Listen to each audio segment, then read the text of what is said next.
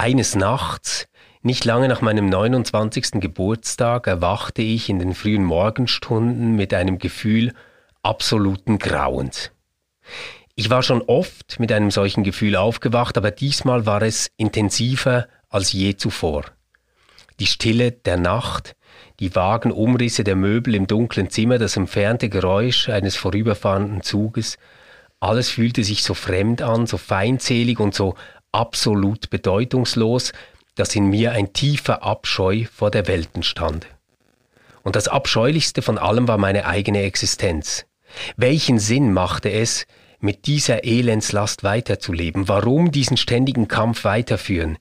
Ich konnte fühlen, dass die tiefe Sehnsucht nach Auslöschung, nach Nicht-Existenz jetzt wesentlich stärker wurde als der instinktive Wille weiterzuleben. Ich kann mit mir selbst nicht weiterleben. Dieser Gedanke kreiste endlos in meinem Verstand. Plötzlich wurde mir bewusst, was für ein sonderbarer Gedanke das war. Bin ich einer oder zwei? Wenn ich nicht mit mir selbst leben kann, dann muss es zwei von mir geben, das Ich und das Selbst, mit dem ich nicht mehr leben kann. Vielleicht, dachte ich, ist nur eins von beiden wirklich. Ich war so fassungslos über diese seltsame Erkenntnis, dass mein Verstand anhielt.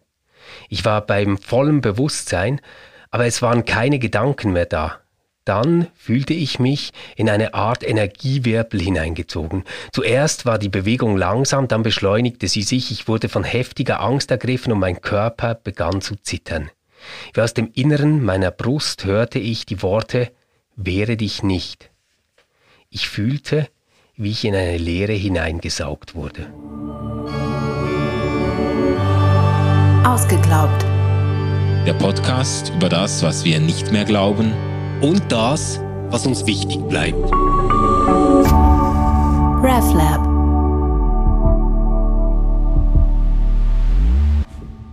Hallo allerseits, willkommen zur neuen Staffel von Ausgeglaubt. Wir beschäftigen uns mit Büchern, die, wenn nicht Geschichte geschrieben, dann doch die Gemüter bewegt und weite Kreise gezogen haben. Heute geht's um einen Autor. Da muss ich jetzt ehrlich sagen, Stefan, du hast den vorgeschlagen. Ich habe keine Ahnung gehabt, nie gehört äh, und dann erst beim Recherchieren gemerkt, was das eigentlich für eine Schuhnummer ist. Genau. Eckhart Tolle, sein berühmtestes und meistverkauftestes Buch heißt Jetzt die Kraft der Gegenwart. Auf Englisch ein bisschen griffiger, The Power of Now. Ähm, worum geht's da, Stefan? Ich habe mich da einlesen müssen. Ich brauche da Entwicklungshilfe. Äh, äh, und dann, äh, dann bin ich sehr gespannt auf das Gespräch dann über das Buch. Hast du das ganze Buch gelesen? Nee, ich habe es nicht geschafft, aber da kommen wir ja noch dazu. Oh, dann. Oh, das, das wird spannend. Also äh, zunächst mal Hallo zusammen und ähm, schön, dass ihr wieder dabei seid. Danke für die vielen tollen, konstruktiven ähm, Zuschriften, die wir gekriegt haben zu unserer letzten Folge, wo wir über Johannes Hartels Eden Culture gesprochen yeah. haben. Ähm, wir hoffen, dass das so konstruktiv und zahlreich weitergeht. Ähm, heute mit Eckhart Tolle haben wir eigentlich so einen Superstar aus der Spiritualitätsszene. Und ähm, wenn man Achtsamkeit hört, dann ist das einer der großen Namen, ähm, der damit im deutschsprachigen, aber ähm, natürlich nicht nur im deutschsprachigen Raum in Verbindung steht. Eckhart Tolle ist bald 74 Jahre alt, ist ein Autor, ähm, ein Weisheitslehrer äh, und hat in seinen spirituellen Seminaren, die er gegeben hat, ähm, Gesprächen, die er gegeben hat, immer wieder Menschen ganz entscheidend weitergeholfen. Und dieses Buch ähm, jetzt, die Kraft der Gegenwart, ein Leitfaden zum spirituellen Erwachen, kommt eigentlich aus diesen Fragen, die an ihn herangetragen wurden, auch so als spiritueller Meister, mhm. wenn man so will, ähm, heraus. Und sind eigentlich immer im Kontext von ja ganz praktischen Fragen, die Menschen ihm gestellt haben, mhm. dann entstanden und wurden dann so zusammengestellt. Es gibt dazu auch ein Praxisbuch, äh, das er etwas später noch herausgegeben hat, äh, mit äh, Meditationsanleitungen und ähm, Übungen, die man ganz praktisch gleich umsetzen kann, wenn man das Lesen kurz unterbricht. Was ich auch sehr empfehlen kann, ist das Hörbuch dazu. Ähm, Eckhart Tolle liest das selbst, denn Eckhart Tolle ist ursprünglich ja deutschsprachig, also der ja. ähm, stammt aus Deutschland, lebt mittlerweile aber in Vancouver ähm, und hat wirklich eine weltweite Ausstrahlung.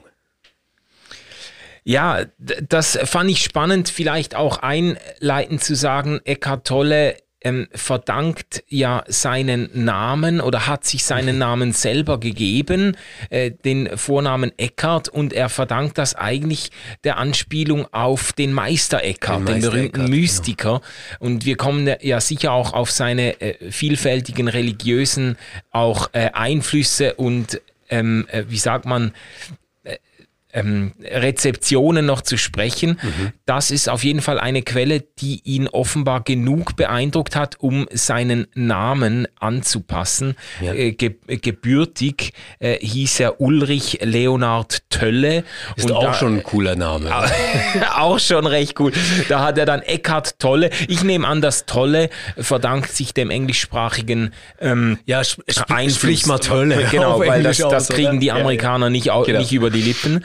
Ähm, genau, sehr bekannt geworden, berühmte Interviews mit Oprah, das ist genau. ja eigentlich die inoffizielle Präsidentin der Vereinigten Staaten. also so mindestens, wenn es um Religionsfragen geht, ja, würde ich sagen. Da oder? ist sie also einfach. Das ist ja der Ritterschlag, wenn man bei Oprah genau. ähm, seine religiösen Ideen vorgestellt das, hat. Das ist eine spirituelle Autorität in, in den äh, USA und da hat er sogar eine mehrteilige Interviewreihe mhm. veröffentlicht, hat auch den Dalai Lama getroffen und so. Also ich bin dann schon ein bisschen erschrocken. Ähm, Dass du ihn gar nicht gekannt ja, hast. Ja, und das hat auch ein bisschen, ich habe mir das dann überlegt, das hat schon ein bisschen damit zu tun, Sicher, dass ich eine sehr eingeschränkte Weltsicht irgendwie habe, natürlich als Europäer, aber auch als so jemand, der eher in evangelikalen Kreisen aufgewachsen ist, ich kenne da jeden und jede, die irgendwie halbwegs zu ja. einer Berühmtheit äh, gelangt ist, aber außerhalb kenne ich eigentlich fast nichts. Und dann dazu kommt auch, dass ich halt in den Abteilungen der Buchhandlungen, die mit Esoterik, Spiritualität oder Lebenshilfe äh, überschrieben sind, einfach mich fast nie tummle. Das ist, also ich weiß nicht, wie es dir geht, aber. Ja, aber dann hat es ja doch was Gutes, dass immer wie mehr große Buchläden gar nicht mehr unterscheiden zwischen Religion, Spiritualität und Esoterik. Ja, ja, da ist alles irgendwie. Einfach dieses kleine Regal ganz hinten. Ja, ja, genau, genau. Da stößt man dann auch mal auf den Tolle, ja. genau. Ja, vielleicht kurz zum Inhalt des Buches. Ich, ich will ja. das jetzt gar nicht irgendwie erschöpfend erklären, aber ein Missverständnis, das jetzt gleich aufkommen könnte, will ich trotzdem mal von Anfang an ausräumen. Es geht hier nicht um so eine super Individualismuskiste bei Eckhart Tolle, sondern Eckhart Tolle geht es wirklich um ein neues Bewusstsein für eine neue Zeit. Mhm. Ähm, dass er äh, dafür ganz wichtig findet, dass wir den ökologischen, aber auch menschlichen Krisen, äh, in die wir hineinlaufen, begegnen können. Und er glaubt aber, dass das ähm, beim Einzelnen, bei der Einzelnen ansetzen muss, also dass wir da ein neues Bewusstsein brauchen. Mhm. Und um das jetzt so ganz kurz mal in, in Thesen zu fassen, was er da eigentlich vorschlägt, ist, naja, also das Erste ist diese Einsicht zu bekommen, dass das Leben etwas ist, das nur im Jetzt stattfindet. Mhm. Dass wir ähm, nichts ändern können in der Vergangenheit oder der Zukunft, sondern immer nur im Jetzt. Das kam ja auch in diesem ersten längeren Teil, den ich vorher gelesen habe, ja. zum Ausdruck, dass es äh, diesen plötzlich äh, schaudernden Moment von Gegenwärtigkeit gab, nachdem er wie intellektuell vielleicht zunächst verstanden hat, dass er eigentlich sich selbst äh, quasi schizophren unterteilt in ein mhm. Ich und ein Selbst, das da irgendwie mit sich am Ringen ist, ähm, hat er zu einem Moment gefunden, in dem er ähm, ganz und gar in der Gegenwart war. Und ich glaube, ja. das ist so dieser Ausgangspunkt. Ja. Und Jetzt gibt es natürlich aber Hindernisse, um ganz in dieser Gegenwart zu sein. Das eine, das ist so ein Begriff, der vielleicht nicht gleich klar ist oder der auch missverständlich sein kann, das ist der Schmerzkörper. Ja. Der Schmerzkörper ist eigentlich so was wie ein verletztes Ego, ähm, das sich immer wieder meldet und Dinge framet und uns in Selbstgespräche verwickelt, die destruktiv sind. Mhm. Und das kann ganz leicht getriggert werden. Und ich glaube, wir alle kennen so diese Situation, dass man ähm, mit Bekannten am Tisch sitzt und jemand sagt etwas, was vielleicht vermeintlich harmlos klingt und jemand anderes gerät total in Rage mhm. und man schaut sich nur noch an und denkt, was, was ist denn jetzt passiert? Ja. Und, und man würde heute vielleicht sagen, ja, das war so ein Trigger Point. Genau. Ja? Genau. Und, und diese Trigger Points, das sind eigentlich ähm, alles diese Auswüchse von von einem Schmerzkörper, den wir ähm, in uns tragen, mhm. den, den alle Menschen in sich tragen, äh, auf, auf den sie äh, dann besonders empfindlich reagieren und sich schützen wollen. Ja. Das ist mal so ein, ein erster Teil. Das geht natürlich letztendlich immer darum, dass in uns ein Ego ist, das sich um jeden Preis selbst erhalten will ähm, das quasi Angst hat vor der eigenen Endlichkeit und Vergänglichkeit und sich deswegen immer spüren muss, aber sich eigentlich zugrunde richtet. Und das ist jetzt vielleicht das äh, Verrückte, was, was Eckhart Tolle da mitgibt. Er sagt, naja, das Problem ist dein Verstand. Also nicht der Verstand per se, das ist ein gutes Tool, also diese Möglichkeit, sich Gedanken zu machen, mhm. ist eigentlich ein gutes Tool. Das Problem ist aber, dass du ähm, dich ständig identifizierst mit diesen Gedanken. Also, dass du nicht mehr unterscheidest zwischen dir, der äh, jetzt diese Gedanken hat und diesen Gedanken selbst. Also du bist mhm. am Schluss dann quasi dieses ganze Hirngespinst, das du dir über die Welt machst. Ja, ja, und das hat ganz fundamental zu tun auch mit dem, was man eigentlich als Bekehrungserfahrung von Tolle beschreiben könnte. Das hast du am Eingangs gelesen. Äh, das war eben diese Erkenntnis im Gespräch mit sich selber. Ich kann mit mir selbst nicht mehr leben und dann die mhm. Einsicht, ja, aber äh, was soll das denn für ein Ich sein, das da mit einem selbst nicht mehr genau. leben kann? Also diese Differenz, die er im Selbstgespräch wahrnimmt, wahrnimmt, wird ihm dann zum ausschlaggebenden äh, zur ausschlaggebenden Offenbarung eigentlich, dass er eben ähm, sich von seinem Ich verabschieden muss, um bei seinem Selbst anzukommen oder ja, irgendwie ja, so. Also ja, das, ja. Und, und äh, du, du sagst jetzt verabschieden, das, das klingt so ähm, nach einem Entschluss einfach, oder? Mhm. Aber aber das ist ja genau das, was selten funktioniert. Also jetzt gerade so in der Zeit nach Neujahr kennen wir das ja alle mit den Vorsätzen. Wir können im Kopf etwas einsehen und wir können es entscheiden. Und wir können dann sagen, so muss es gemacht werden und trotzdem halten wir es nicht ein.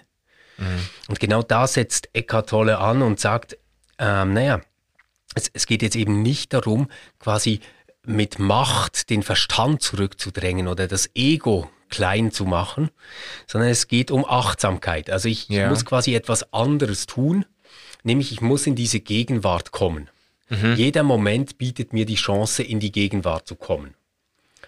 Und das ist dann eigentlich, ich, ich sage jetzt mal so, äh, er nennt das natürlich nicht so, aber es ist quasi so ein bisschen wie der Heilsplan in dieser ganzen verrückten Situation, wo ich in ständig destruktiven Selbstgesprächen bin, ist, ich kann zu meinem Atem zurückkommen. Ich kann beobachten, dass etwas mit mir passiert. Ich kann ähm, mich von dem Schmerz, den ich in der Vergangenheit habe und vor der Angst, die ich vor der Zukunft habe, lösen, wenn ich im Jetzt ähm, wirklich präsent bin und eine Art Hingabe in diesem Moment, in diesem Augenblick übe. Mhm, mhm.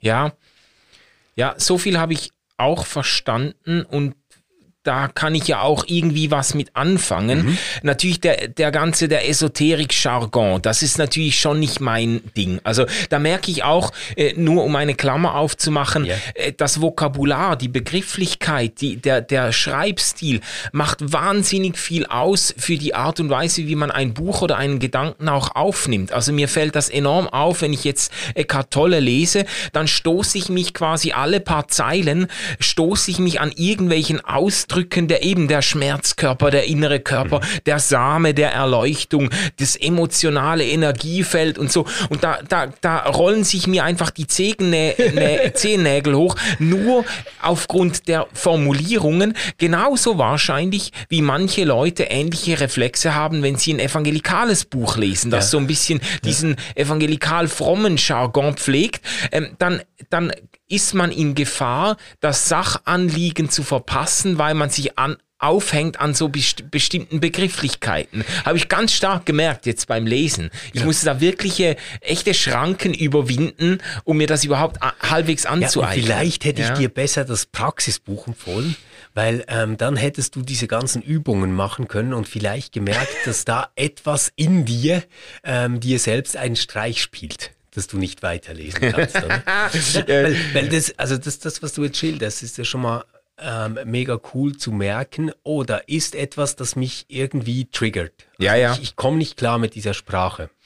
Ähm, ich ich finde sie übrigens gar nicht so schlimm bei Eckhart Tolle. Es gibt ja viel, viel Schlimmeres. Ja, ja, ja, ja. Finde dein inneres Einhorn und reite auf der rosa Wolke zu deiner, ja, oder? Ähm, aber, aber da kann so, ich so im Strahl kotzen, wenn ich das höre. So, so ist er ja, wirklich ja. nicht, sondern er ist sogar sehr präzise in diesem Buch, nämlich wenn er so Worte gebraucht wie Gott oder Energie oder ähm, Erleuchtung mhm. oder sowas, dann versucht er ja diese Begriffe zu erklären. Ja. Also er macht das eigentlich dann wenn das das erste Mal vorkommt, eigentlich immer gleich im nächsten Satz sagt er, was er damit meint. Also er verzichtet auch darauf zu behaupten, was es ist, mhm. sondern er versucht nur zu erklären, wie verstehe ich dieses Wort, wenn ich es jetzt in diesem Zusammenhang brauche. Ja. Also das finde ich eigentlich angenehm.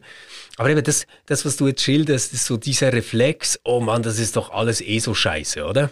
Ähm, im, im, ersten Moment, ja, ja, ja. passieren kann. Und da wäre ja jetzt eigentlich nochmal jetzt im Mindset von Eckhart Tolle die spannende Frage, warum triggert dich das so?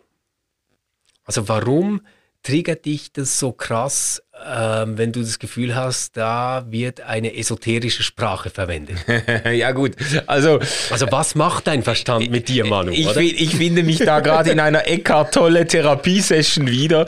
Also ich kann das natürlich schon äh, natürlich sind da emotionale ähm, Komponenten vorhanden, die ich gar nicht so artikulieren kann, aber es sind natürlich auch irgendwo tiefsitzende, vielleicht auch Vorurteile äh, ähm, gegenüber einer Szene, die alle möglichen, auch die abstrusesten Behauptungen aufstellt und dann sogar noch Geld macht äh, damit mit irgendwelchen Steinen, in denen Sternenenergie gespeichert ist mhm. von Jahrmilliarden und weiß nicht was und äh, äh einfach die hanebüchensten äh, äh, aber, aber da, da müssen wir fair sein, das macht er ja alles Das macht nicht. er nicht. Das macht er alles das, nicht. Das macht er nicht. Das macht er wirklich nicht und man muss auch sagen, um das gerade auch zur Ehrenrettung Tolles noch äh, betont zu haben, er hat auch nicht dieses Guru-mäßige, selbstverliebte, selbstverherrlichende Auftreten. Also in Interviews oder so, man staunt eigentlich, dass der überhaupt irgendwelche Hallen füllt, weil der einfach völlig unprätentiös und völlig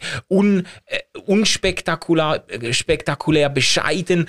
Da, da sitzt dieses Männchen, sitzt da vorne halb zusammengefaltet auf dem Sessel und mit einer zittrigen und auch nicht wahnsinnig angenehmen angenehmen Stimme irgendwie äh, äh, äußert er seine Gedanken. Es ist erstaunlich, dass das überhaupt diese Breitenwirkung hatte, weil er wirklich dieses, man hat bei ihm nie, oder ich zumindest, habe nicht so diese Alarmleuchten, die sagen, Achtung, Guru, Achtung, Sekte und so. Ja, genau. Nee. Hat man echt nicht. Also, ich glaube auch, dass, dass er das nicht tut ähm, ich habe mir auch YouTube-Videos von ihm angeschaut mhm. und die funktionieren ja eigentlich immer so, dass jemand stellt eine Frage aus dem Publikum und er antwortet darauf. Ja. Und das Coole ist, der ist ja überhaupt kein Entertainer, sondern der sitzt nee. da auf seinem Stuhl und das Gefühl, der Stuhl ist viel zu groß für diesen ähm, Mann. Ja.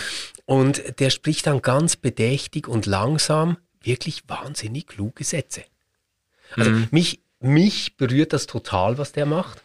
Ähm, ich bin da, ich, ich, weiß jetzt auch nicht, ob ich sagen würde, das ist religiös oder es ist eine Religion oder sowas. Ähm, für, für mich ist das am nächsten dran, äh, was ich so in der Kategorie Weisheit und Weisheitslehre mhm. ähm, verbuchen würde. Nur ein, ein ganz kleines Beispiel, weil ja. das im Buch nämlich nicht vorkommt.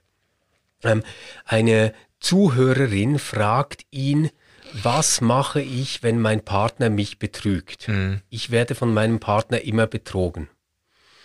Und er hört zu und ähm, er verurteilt das jetzt gar nicht, sondern sagt so, ja, also Betrayal, das, also Betrug, das ist ein sehr starkes Wort. Weil das wirkt ja irgendwie so, wie wenn er mit Absicht dir etwas antun möchte mhm. und du in Gefahr bist deswegen quasi, oder?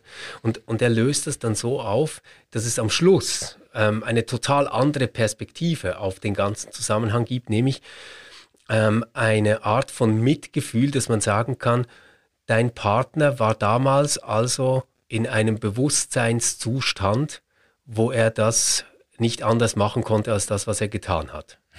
Und plötzlich empfindest du mit diesem Partner Mitleid. Ja. Also während du zuhörst.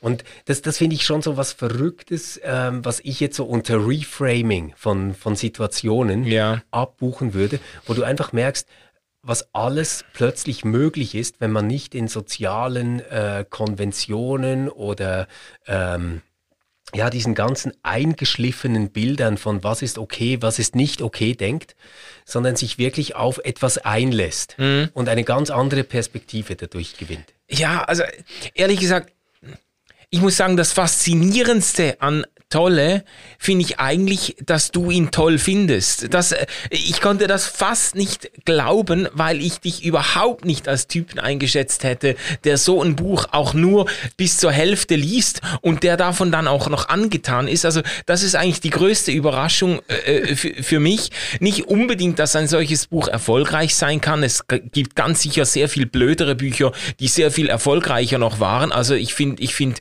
äh, das ist nicht das Schlechteste, was man lesen kann aber ich, ich hätte dich nicht für jemanden gehalten, der äh, davon angesprochen ist. Deshalb hat mich das dann auch interessiert. Was, was, äh, was ist es jetzt da, was dir einleuchtet? Und eben, ich, ich würde schon sagen, bevor ich kritisch, auch inhaltlich kritisch mich äußere, es gibt einiges, dass man auch wirklich anerkennen kann. Also die, die ganze. Was, was würdest du anerkennen? Ja, also was ich zum Beispiel spannend finde, ist, dass eigentlich sich durch sein Buch hindurch dieser Zug von oder diese, diese Wertschätzung von Selbstverleugnung, sage ich jetzt mal in christlichem Jargon, äh, durchzieht. Also seine ganze Weisheitslehre, seine, seine Lebensphilosophie hat so diesen Zug. Es gibt ein Ich, das ähm, dass es ähm, von dem man sich verabschieden sollte oder dass man überwinden sollte, das trifft sich an manchen Punkten schon mit dem, was sich auch christlicherseits jetzt gerade in der, in den, in der Jesusverkündigung ähm, unter Selbstverleugnung äh, verstehe. Also dass man, und ich finde das bemerkenswert, dass ein Buch ein solcher Erfolg, einen solchen Erfolg verbucht, millionenfach verkauft wird, in einer Zeit, wo man sagen könnte, ja, so diese ganze Social Media Generationen, mhm. die eigentlich wahnsinnig selbstverliebt und selbstverherrlichend und selbstverwirklichend unterwegs sind. Es ist nicht völlig einsichtig, dass ein Buch oder eine Weisheitslehre solchen Erfolg hat, ja die doch noch einmal auch eine kritische Sicht auf sich irgendwie ja, wirft. Ja. So, das, ja. Okay, das, das äh, kann ich verstehen. Und, und Selbstverleugnung ist ja jetzt zunächst mal etwas, was wahrscheinlich für die meisten Menschen ähm, nicht unbedingt positiv konnotiert ist. Ja, ist nicht sexy, oder? oder? Ja. Ähm, und da müssten wir dann vielleicht auch nochmal genau hinschauen, wie er eigentlich das mit Selbstverleugnung äh, meint. Weil eigentlich wäre es ja bei ihm eher so, ein Realismus äh, im Verhältnis zu sich selbst mhm. und, und gerade nicht etwas verleugnen. Und ich glaube, dass er damit aber ganz, ganz nahe an so einer christlichen Ursprungsidee ist, die ja mit Selbstverleugnung nicht eigentlich meint eine Selbstkasteiung, in der ja. es darum geht, sich selbst klein zu machen, sondern eher um das richtige, demütige Verhältnis gegenüber Welt und Gott und Ewigkeit ja, etc. Ja, ja, genau. Und das ist natürlich tatsächlich ein Punkt, wo ich ganz viel Sympathien habe. Aber der, der Grund, warum ich gesagt habe, hey, über dieses Buch müssen wir wirklich sprechen, ja. ist, ich finde, es liefert mir einen Zugang zu Spiritualität, der ganz schlicht und ergreifend, das klingt jetzt völlig banal, aber der einfach funktioniert. Mhm. Es funktioniert halt, ähm, wenn ich tolle lese und diese Übungen ausprobiere. Oder es, es gibt so, ähm, ja, wie, wie sage ich das jetzt? Gibt, gibt doch Situationen, wo dir etwas nicht gelungen ist oder du dich nicht wohlfühlst oder nicht gut fühlst. Ja, ja. Und dann merkst du, dass du quasi wie so ein Spinner in einem permanenten Dialog bist mit dir selbst. Ja, voll. Kenne ich gut. Dass, dass, man das Ganze immer wieder durchmurmelt oder mhm. irgendwie so ähm, irgendetwas grummelt über jemanden, der einen jetzt wirklich genervt hat. Absolut, etc., ja. ja. Und, und da merkt man es, da ist irgendwie ja wie augenfällig. Mhm. Und wenn man das aber mal realisiert hat und sich dann überlegt, wie oft am Tag bin ich eigentlich in irgendwelchen verrückten Selbstgesprächen verwickelt mit mir selbst, ja, ja. wo ich mir irgendwie vorstelle, was Person XY jetzt über mich denken könnte, wenn ich dieses oder jenes tue oder lasse dann merkt man schon, dass, dass er da einfach einen Punkt hat, wo ich sagen würde, ja, das, das, das stimmt und das macht das Leben sicher nicht reicher oder besser mhm. und macht mich auch in keinem Fall handlungsfähiger oder glücklicher. Ja, ja, ja, ja. Und er setzt sich dafür ein, dass man diese Selbstgespräche irgendwo zur Ruhe bringt. Und das, das also das finde ich völlig stimmig und da kann ich mich auch gut identifizieren ja. mit. Ja. Und ich, ich glaube auch, also ich habe mit mehreren Menschen drüber gesprochen, für, für viele ist Eckhart Tolle sowas, was sie entdeckt haben in persönlichen Lebenskrisen. Mhm. Also sei das jetzt Krankheit oder Scheidung oder was auch immer. Und was ich sehr, sehr schätze an ihm, er ist nicht so ein ähm, Guru, der einfach sagt, ja, es gibt eigentlich gar keinen Schmerz, Schmerz ist nur eine Illusion oder irgendwie sowas. Yeah. Ähm, oder äh, das ist eigentlich völlig egal, ob du mit deiner Partnerin zusammenbleibst oder nicht. Also der, der hat nicht dieses Kalte, dieses Rücksichtslose, das sich irgendwie aufspielt, ja, ja. sondern ich lese ihn viel stärker immer wieder als Appell, ja, all das kann dir passieren. Ja, es wird wehtun ähm, zu leben. Mhm. Und ja, es wird ganz ähm, sicher äh, auch eine Herausforderung sein, dass mal alles loslassen zu müssen und zu sterben. Mhm. Aber du kannst dich dem hingeben.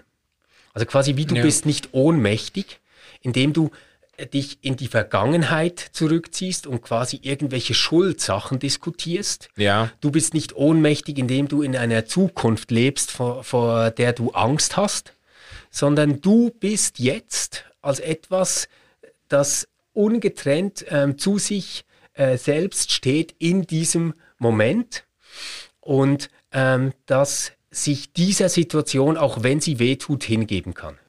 Also du bist eine Einheit trotzdem. Ja, okay. Aber das ist jetzt, finde ich jetzt spannend, wie du das jetzt artikuliert hast, weil das ist jetzt genau der Punkt, wo auch meine Kritik an Tolle einsetzen würde.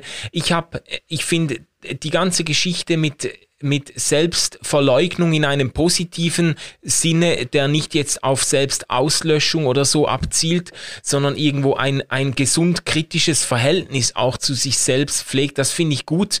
Ich finde auch die Geschichte mit den Selbstgesprächen und diese Reflexion finde ich stark. Aber du hast jetzt da, davon, du hast jetzt am Schluss gesagt, dass er irgendwie an der Einheit des Menschen oder des Selbst festhält. Mhm. Meine Gefahr oder mein Problem bei ihm ist eher, dass der, für mich ganz klar der Eindruck entsteht, es gibt dieses Ich, das ich eben selber gar nicht bin. Also das kommt ja auch an, äh, in diesem Bekehrungserlebnis von ihm quasi vor. Ähm, ähm, vielleicht ist nur eins von beiden wirklich, also das Ich ja, genau. und das Selbst, nur eins ist wirklich und das andere, das eben sich in diesen Selbstgesprächen Ausdruck vers verschafft. Und er führt das ja dann im Buch immer wieder aus. Das sind dann Gespräche, in denen sich Angst breit macht, in denen ähm, äh, äh Minderwertigkeit sich breit macht und so weiter. All diese negativen Spiralen, ja. in denen man drin ist. Und er, so wie ich ihn lese, ähm, er will sich schon ganz entschieden von diesen Gedanken und diesen Impulsen distanzieren und sagen, das bin ich gar nicht. Und, und ja, da habe ich eben mein Problem, weißt du, weil ich, weil ich das, das Gefühl habe, ähm, also ich, sehe ja, diese Selbstgespräche sehe ich ja jetzt, um eine Parallele zu biblischen Überlieferungen zu ziehen, sehe ich in den Psalmen auch ganz, ganz stark. Und da ist es aber eben gerade nicht so, bei den Selbstgesprächen der Psalm, Psalmisten ist es gerade nicht so, dass man sich dann, dass man sich dann distanziert von diesen Gedanken, dass man sagt quasi, ich bin ich bin das nicht, weil Tolle, Tolle sagt ganz, äh, ganz explizit immer wieder, dass das quasi, das bin ich nicht. Aber äh, ich bin das ja schon. Diese ängstlichen Gedanken, diese, diese, äh, diese Panik, diese äh, ähm, Negativität, all das, das bin ich ja auch. Die, die, die, das Evangelium, die gute Botschaft ja, ist ja, ja nicht, ja, dass ich das nicht bin, sondern dass ich nicht nur das bin. Weißt Gut, du? Aber, aber da, da, wärst du jetzt noch gar nicht so weit weg von, von Tolle, so, wenn, wenn ich das richtig verstehe. Ähm, aber es beginnt ja schon damit, dass du quasi wie sagst, naja, der spaltet quasi diesen Teil von, von sich ab und will sich davon distanzieren. Ja, genau. Und, und Tolle würde natürlich umgekehrt sagen, nein, nein, lieber Manu, das, das ist schon der Wahnsinn eigentlich, äh, in dem du drin steckst, dass du meinst, dieser Teil zu sein. Also dieses äh, Ich, äh, das da am Anfang vorkommt und einem selbst gegenübersteht, das, das nennt er ja den Verstand. Oder ja, genau. den, den Denker auch. Mhm. Ja, und ähm, der Verstand ist ein super Tool, würde er sagen, um Probleme zu lösen, die du hast. Mhm. Und solange du deinen Verstand gebrauchst, um etwas zu tun, ist alles in Ordnung.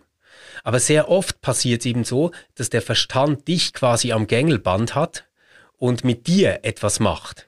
Und zwar so weit, dass du ihn selbst als deine Identität begreifst. Also dass du quasi sagst, diese Rationalität, die ähm, diese Unterhaltung in mir selbst, mit sich selbst macht, also diese Trennung von mir selbst quasi, ja. dass ich mir selbst gegenüberstehen kann, die gehört wesentlich zu mir.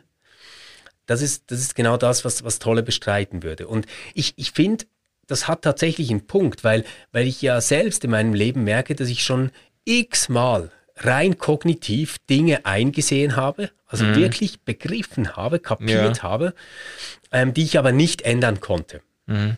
Also es, es hatte quasi keinen Einfluss auf das, was ich tue, dass ich verstanden habe, ähm, dass ich etwas tun sollte mhm. oder lassen sollte.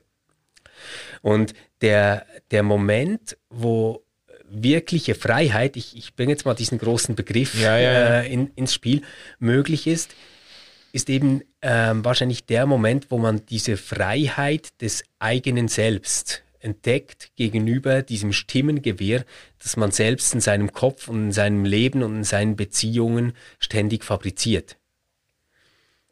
Ja, die Freiheit des eigenen Selbst gegenüber diesen grüblerischen, kreisenden, panischen, ängstlichen, selbstverurteilenden Gedanken und so. Äh, da sehe ich dann schon auch wieder Parallelen auch zu einer, zu dem, was ich jetzt von einer christlichen Spiritualität äh, mitgenommen habe oder was ich auch in den Psalmen sehe. Ich sehe das bei ihm aber doch sehr viel schärfer noch, die, äh, noch abgetrennt. Eben, dass er, äh, weißt du, ich habe also gewisse nicht angeborene, sondern antrainierte und gut begründete Reflexe gegen alles, was mit positivem Denken zu tun hat. Äh, äh, das, äh, das ist wirklich für äh, ja. meiner, meinen Augen einfach eine verabscheuenswürdige ja. Äh, Ideologie.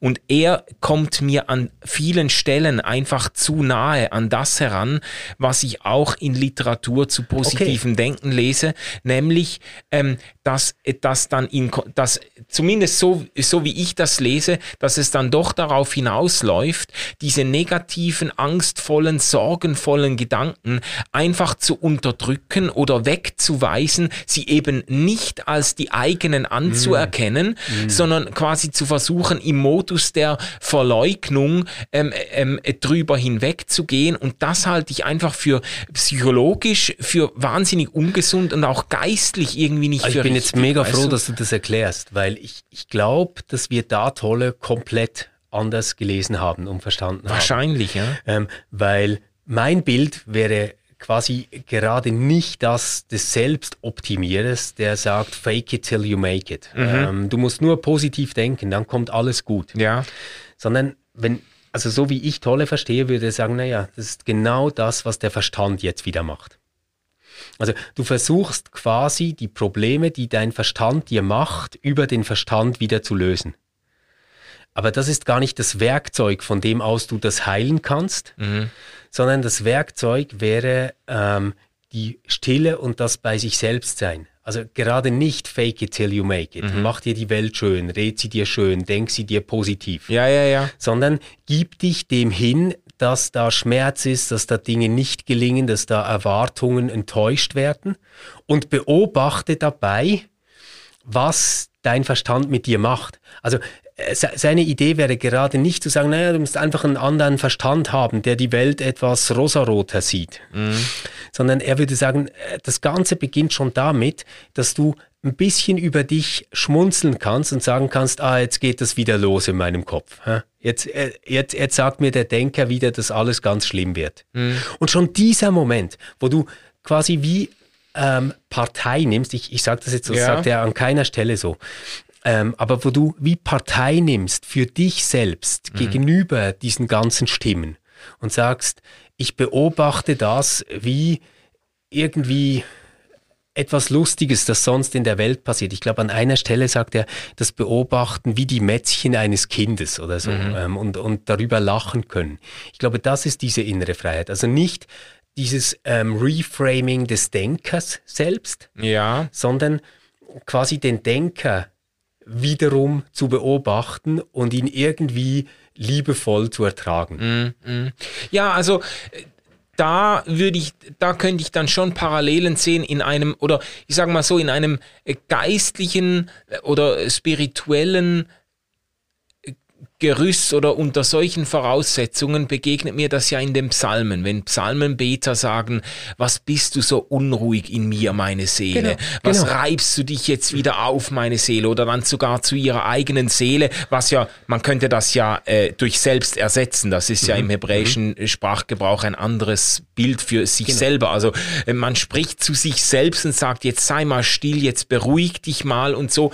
Also so dieses kritische Selbstverhältnis, das aber in in den Psalmen natürlich in der Gegenwart Gottes stattfindet. Das ist ja die entscheidende Perspektive, weil du in der Gegenwart Gottes sagen kannst ähm, oder da einsehen kannst, ich bin mehr als diese Gedankenspirale. Ich bin mehr als das, was mir jetzt zwischen den, äh, zwischen den Ohren äh, hin und her äh, flattert an Sorgen und so weiter. Also ähm, ich bin das ich würde aber dann doch sagen, ich bin das ja auch. Ich, ich bin ja im Moment, bin ich ja auch dieser ängstliche Mensch, dieser panische, dieser, äh, zer, zer, dieser grüblerische, zer, zerbrochene Mensch oder wie auch immer. Aber ich bin eben nicht nur das, ich bin mehr als das. Und ich kann mich quasi gerade in der Gegenwart Gottes, kann ich mich nochmal in ein Verhältnis zu mir selber setzen, weil ich weiß, ähm, mindestens in den Augen Gottes gehe ich nicht auf in dieser Angst und dieser Panik und diesen Sorgen, weißt ja, du das? Ich, ich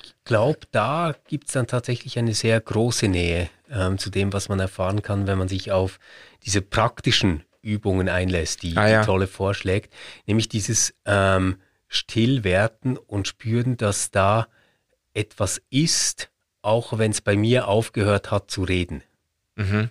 Okay, ja. Ähm, und ja, man, man kann das jetzt wieder so mit dem Finger wegwischen und sagen, ja, ist ja wieder irgend so ein mystischer Krimskrams oder so. Nee, Nein, das würde ich es, auch es nicht geht eigentlich um eine ja. wirklich sinnliche Erfahrung ähm, zu spüren, dass da etwas ist, das, ha, wie soll ich jetzt sagen, das ähm, meinem ganzen Bild von mir selbst, das ich mir mit meinem Verstand mache mhm. und von der Welt und etc.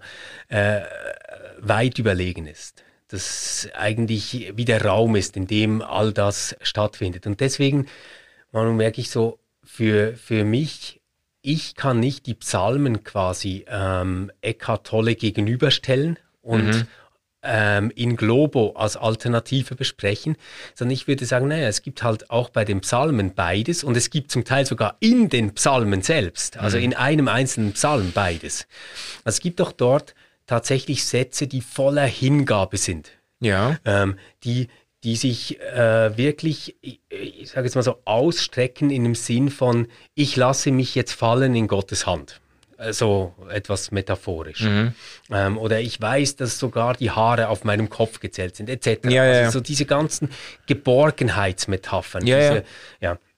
Und dann gibt es doch aber auch andere Teile im Psalmen, die Gott noch erklären wollen, wie er jetzt mit dem Feind XY zu verfahren hat, Mhm. der etwas Ungerechtes gemacht hat. Da Genau, und da. ja. Ja, ja. Und da glaube ich aber auch, dass sich in dem Psalmen selbst diese Spannung noch einmal zeigt Mhm. zwischen, zwischen Hingabe und ähm, dem Willen, das Ego zu erhalten und die Welt kontrollieren zu wollen. Was aber ähm, die Psalmen rahmt, ist diese Idee, dass man das gegenüber Gott ausspricht. Ja, genau. Und das ist, das ist für mich eine entscheidende Perspektive. Auch Finde wenn ich auch eine entscheidende Ja. Perspektive. Und das, das, deswegen würde ich aber sagen, ist sogar noch der Rachepsalm, was ja wirklich eine eigene Gattung Ja, ist, ja.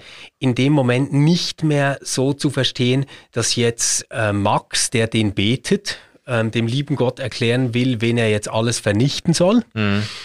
Sondern sich quasi vor Gott ausbreitet und ihn an seinem inneren Dialog ähm, teilhaben lässt. Ja, ja, genauso würde ich, ist- genauso würde ich die, die Klage- und Rachepsalmen auch lesen. Da, das ist nicht Vollzug der Rache, sondern es ist eigentlich Reflexion der Rache, ähm, Gefühle und Racheabsichten in der Gegenwart Gottes. Und ich, ich würde eben sogar Ja. sagen, da müssen sie dann eben nicht mal mehr reflektiert werden, sondern da können sie einfach passieren, Ja. weil sie ja quasi in Gott aufgehoben sind. okay. Und genau so wäre es aber bei der Meditation, also wenn man achtsam wird und Ja. sich zum Beispiel ähm, auf seine Atmung oder auf ein Körpergefühl oder wa was auch immer ähm, bezieht und das wahrnimmt, dann können diese Gedanken eben passieren, ohne dass ich sie bewerten muss oder sagen muss, das ist jetzt ein guter Gedanke, das ist ein schlechter Gedanke, den sollte ich nie wieder denken, sondern das darf alles vorbeirauschen in diesem Sein. Und dieses Sein nennt ja Eckhart Tolle dann selbst auch Gott.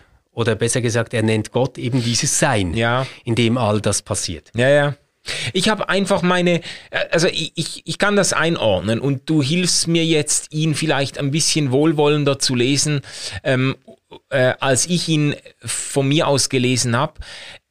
Ich stoße mich immer noch mit diesem ganz stark verstandeskritischen Moment, der mir, ähm, das mir bei ihm begegnet. An ganz vielen Stellen habe ich da wirklich auch den Kopf geschüttelt, weil ich das Gefühl habe, er baut den Verstand als den ultimativen Endgegner auf. Also äh, was ist das größte Hindernis, äh, das dem Erfahren dieser Realität im Weg steht, fragt einer an einer Stelle und dann kommt natürlich äh, der Verstand, oder? Ja, genau. Und die Frage ist dann, äh, wie kannst du dich von deinem Verstand befreien? Hast du den Knopf zum Abschalten gefunden? Und er erklärt das dann und, sagt dann, die gute Nachricht ist, dass du dich von deinem Verstand befreien kannst. Das ist die einzig wahre Befreiung. Wenn ich das lese, und weißt du, warum mich das so triggert? Nein, weil warum? ich weil ich Jahre verbracht habe in dieser pfingstlich-charismatischen Bubble Mhm. und da wurde uns das eingetrichtert vom Morgen bis Abend, quasi der Verstand ist dein größter Feind, oder? Ja, ja, ja, ähm. Und du musst endlich deinen Verstand ausschalten. Das größte Problem des Glaubens ist, also der größte Feind, der sich zwischen mich, mich und Gott stellt, der meinem Glauben im Wege steht, ist der Verstand. Und dann wurden dann Bibelverse ver- zitiert, verlass dich auf den Herrn und nicht verstehe, auf was du deinen. Verstand. Und für mich war das jetzt auch Also auf so quasi meinem die Weisheit der Weisen zur Torheit gemacht, gell? Und ja, so Zeug, ja, und genau, und, und, und es ist so, also es wird, wird wirklich, es Mhm. ging einher mit einer ganz, ganz stark auch anti-intellektuellen, anti-rationalistischen, manchmal sogar anti-wissenschaftlichen ähm, Ja, ja. Äh, Betonung. Und für mich war das jetzt auch auf meinem theologischen Weg eine ganz entscheidende Einsicht zu merken, dass im biblischen Verständnis, im hebräischen Menschenbild erstens mal der Mensch mit seinem Herzen denkt, also Ja. der Verstand sitzt im Herzen, im Personenzentrum des Menschen und dass es keinen Glauben und keine Spiritualität und kein gar nichts gibt ohne Beteiligung Ja. des Verstandes. Und dass Jesus sogar noch explizit sagen kann, in Wiederholung dieses, dieses Gebotes ähm, der Gottesliebe sagen kann, lieb Gott von ganzem Herzen, mit ganzer Seele, mit all deiner Kraft. Und dann hängt er an und mit deinem ganzen Verstand. Das habe ich mir fett angestrichen in meiner Bibel, weil das für mich so wichtig war, weil ich, weil ich immer mitgekriegt habe, so der Verstand ist das größte Hindernis in deinem Glauben. Und das kam mir eben bei Tolle dann wieder entgegen. Mhm. Und, und bei du? Tolle müsste man jetzt wahrscheinlich sagen, dass diese Dichotomie zwischen äh, Verstand und Hingabe an Gott, wie du es jetzt ähm, aus deiner charismatischen Zeit schilderst, ja. etwas wäre, was ja beides noch im Verstand drin spielt. Mhm.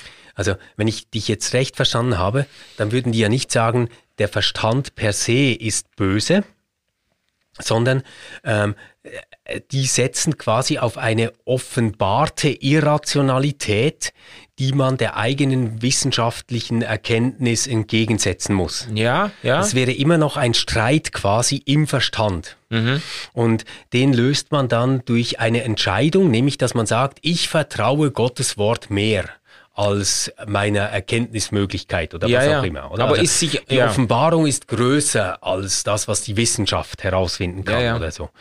Und ich glaube, dass bei, bei, bei Tolle würde das nochmal auf einer anderen Ebene spielen. Der würde sagen, nein, ähm, das, was, das, was wirklich zählt, ist die Hingabe an diesen Moment und jeder dieser Momente kann ein Moment sein, wo du die volle Fülle Gottes erfahren kannst. Mhm.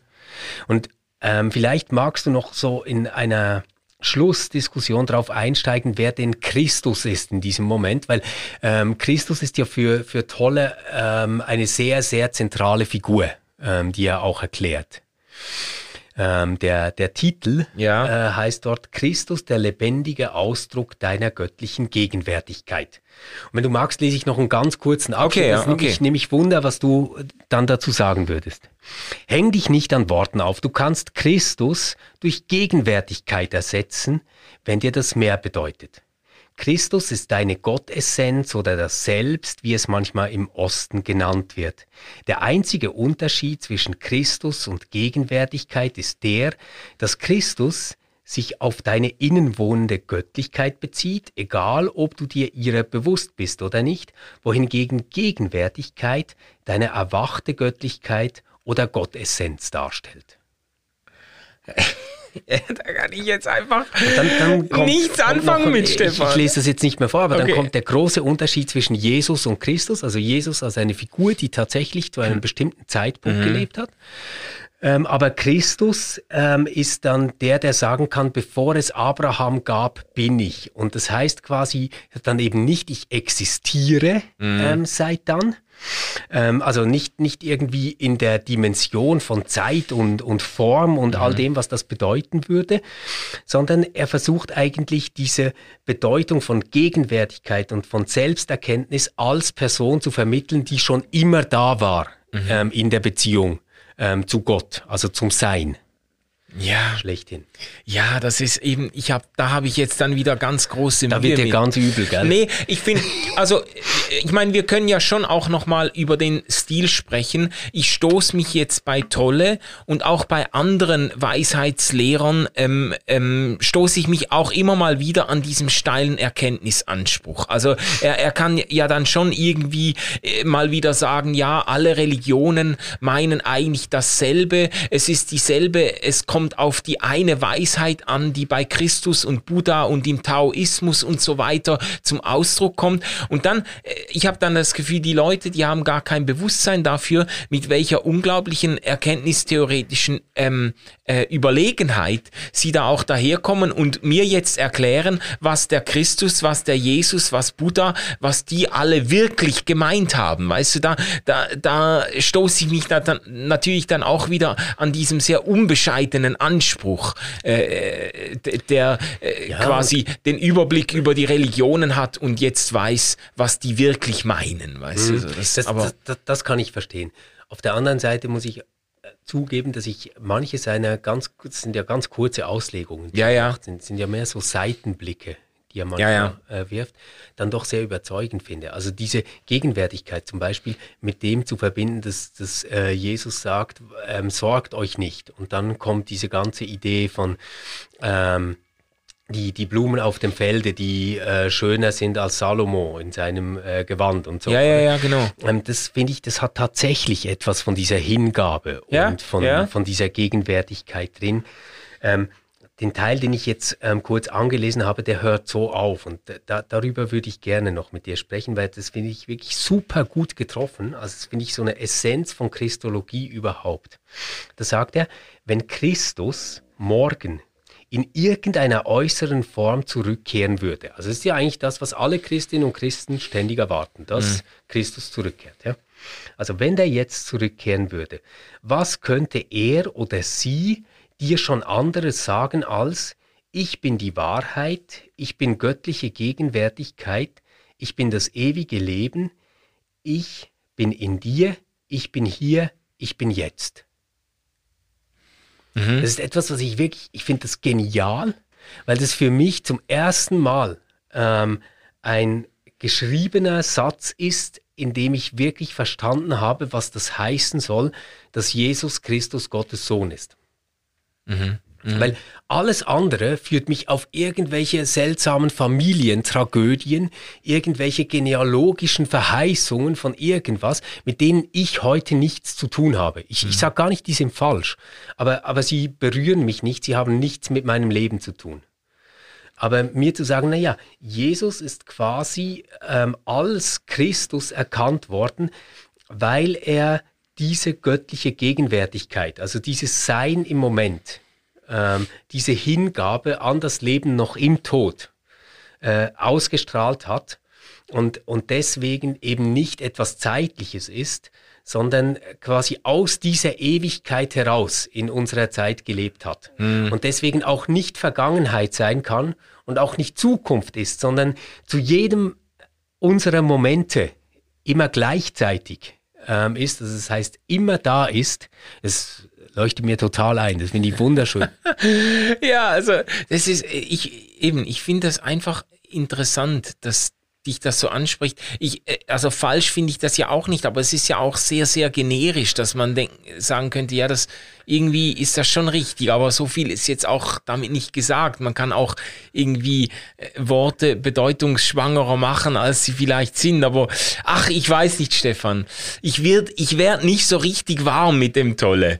Ich merke einfach, ich habe Theologie studiert, ich habe Sonntagsschule gemacht, aber ich könnte nicht besser äh, beschreiben, was ich mir erhoffen könnte von der Wiederkunft Christi, ja. als das, was Tolle hier beschreibt. Ja. Ich bin die Wahrheit, ich bin göttliche Gegenwärtigkeit, ich bin das ewige Leben, ich bin in dir, ich bin hier, ich bin jetzt. Ich finde es großartig. Mhm.